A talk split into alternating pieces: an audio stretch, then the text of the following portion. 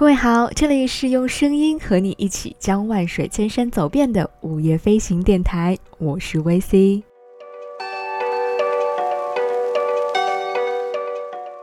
最近的很多时间都是在路上的，虽然不是旅行，可是当人处于在路上这个状态的时候，往往会考虑一些曾经在办公室里坐着的时候不曾考虑过的问题，或者说有一些话题可能是以往并没有想的那么清楚的。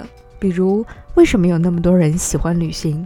为什么会有人和我一样那么热衷于出发的感觉？为什么人们一直那么热衷于在路上？所以在今后的节目当中，可能会陆陆续续的和大家分享一些热爱旅行的人的故事。通过他们的故事，也许我们可以更好的回答这个问题。我们为什么要旅行？人们为什么这么热衷于旅行？当我们在讨论旅行的时候，我们究竟在讨论些什么？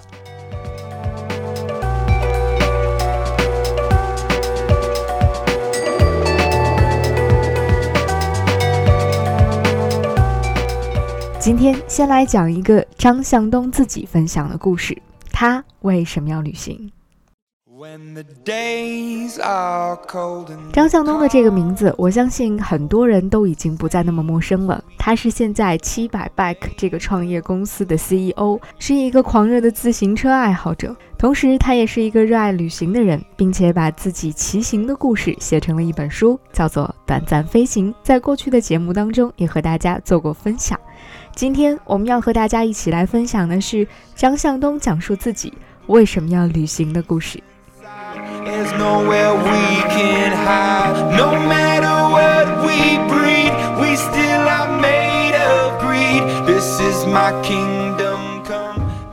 在骑车旅行之前，我也有过背包旅行，也登过几座五千米，但从来没有一种找到了最适合自己的旅行方式的感觉。二零零七年，我还在互联网创业，非常焦虑，想找一个安静点儿的，又能虐一下的方式去旅行。忽然就想到了骑车。那时候骑长途远没有今天这么流行，我就借了辆车去法国骑车。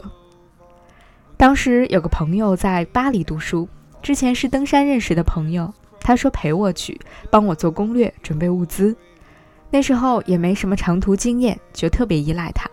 没想到出了戴高乐机场，他的第一句话就是告诉我他的签证到期了，要马上回国，我只能一个人出发了。我们在巴黎火车站道别，我一个人从波尔多开始骑车，后来在巴约拿乘了一段火车，最后是在尼斯停住。那时候工作压力太大，就是想虐一下自己，每天狂骑，恨不得能虐到自己呕吐为止，把烦心事都忘掉。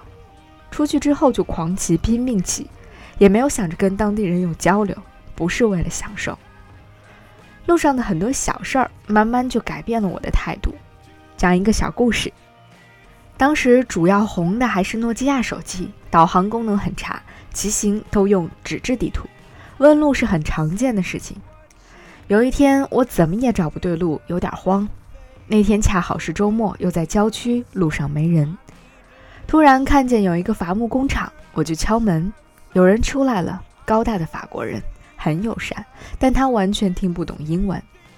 他示意请我到办公室。我以为他让我休息一下，他煮了一杯咖啡递给我。过了一会儿，打印机响了，原来他给我打印出来好多张地图，指给我看。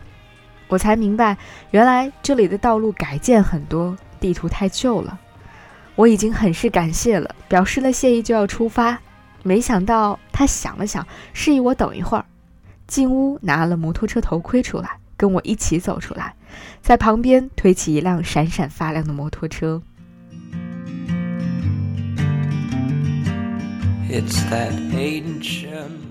你来问路，他帮你指路已经是不错了，请你喝咖啡是非常好了，帮你打印地图是非常非常好了，但他最后骑摩托车陪我走，这真的是太好了。可是你知道吗？他带路的方式才是最感动我的地方。他骑上摩托车之后，让我先走，他跟在后面。每到拐弯的路口，他就轻轻地超过我，然后把我带上正确的路，又减速跟在我的后边。知道这是为什么吗？你们答不出来，是因为你们还不知道一个人原来可以这样对陌生人好。因为骑摩托车比自行车快太多了，他怕我在后面拼命骑，破坏了我骑行的乐趣。他跟了我很长一段路，一直把我带到正确的路之后，也不下车，挥挥手就转弯回去了。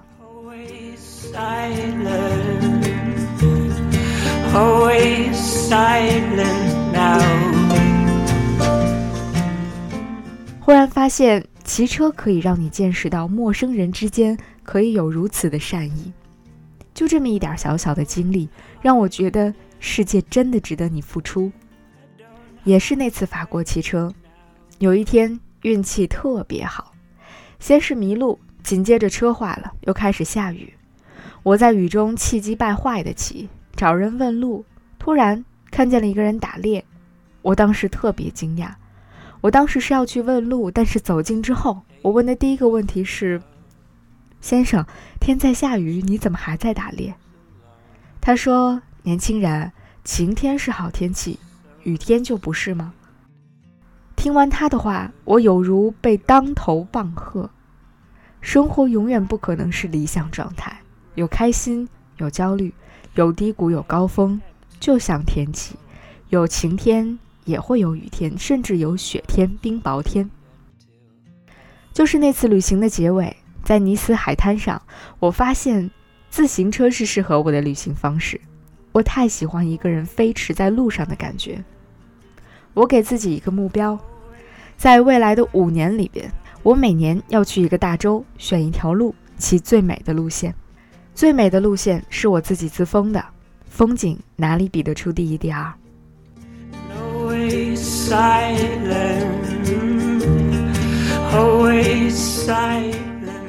后来骑完五大洲，我写了一本小书，叫《短暂飞行》。为什么叫短暂飞行？第一，骑车的感觉就像飞行一样；第二，骑车旅行对于我，就像让我短暂脱离了现实生活一样，让我面对一个绝对自我的自己。有时候我会觉得，骑车在路上的自己才是真的自己，因为它和所谓的现实世界没有牵连。你所有的物件里面，一辆自行车没有任何东西和你有关联，这让我有机会跟自己说话。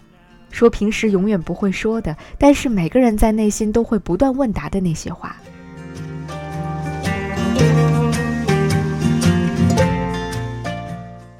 每次都是骑自行车去旅行，路途之上无依无靠，只有自行车，在他身上托付全部的期望，不由自主的对他倾注了很多的感情。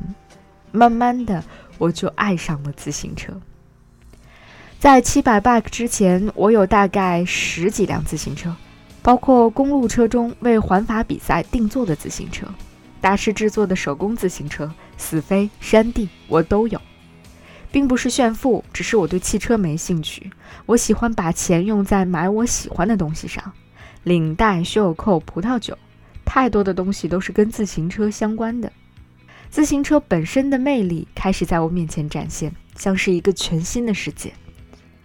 不到两百年的历史，但文化多元。比如，大家看电影总可以看到一些自行车的电影，《致命速递》就讲一个名校毕业的小伙子，不愿意去金融机构日复一日的乏味生活，就骑死飞自行车去送快递。比利时有《单车少年》，剪辑堪称经典。还有偷自行车的人，是现实主义电影的经典之作。自行车代表那种可以触摸到的生活，所以。很多电影中，自行车是一个非常重要的载体。二零一四年，我决定辞职，写了一封很煽情的辞职信。我说不想白白爱过自行车。自行车是美好的事物，也是有商业价值的机会。自行车还是要回归生活，不应该把它做得那么昂贵，或者只是一件艺术品。应该人们在生活中都能体验到，每个人都用得起的，而且还要有安全感。我很幸运，人生中突然有一个东西能让我如此热爱，渗透到血液里面，并不是所有人都有机会遇到的。这是我很幸运的故事，能够通过它去旅行，发现无穷无尽的魅力。对我来讲，旅行最早是为了休假，后来变成一种跟自己对话的方式，再后来，它让自行车成为我人生再次创业的选择。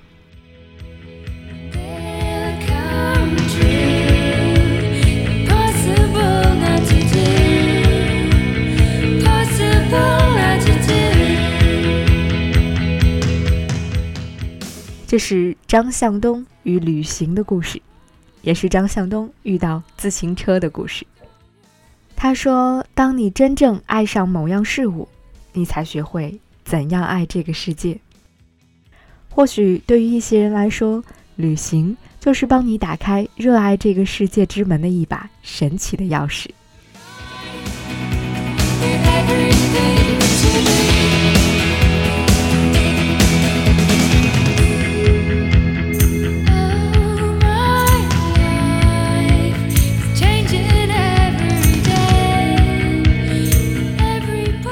这里是午夜飞行电台，我是 VC，用声音将万水千山走遍。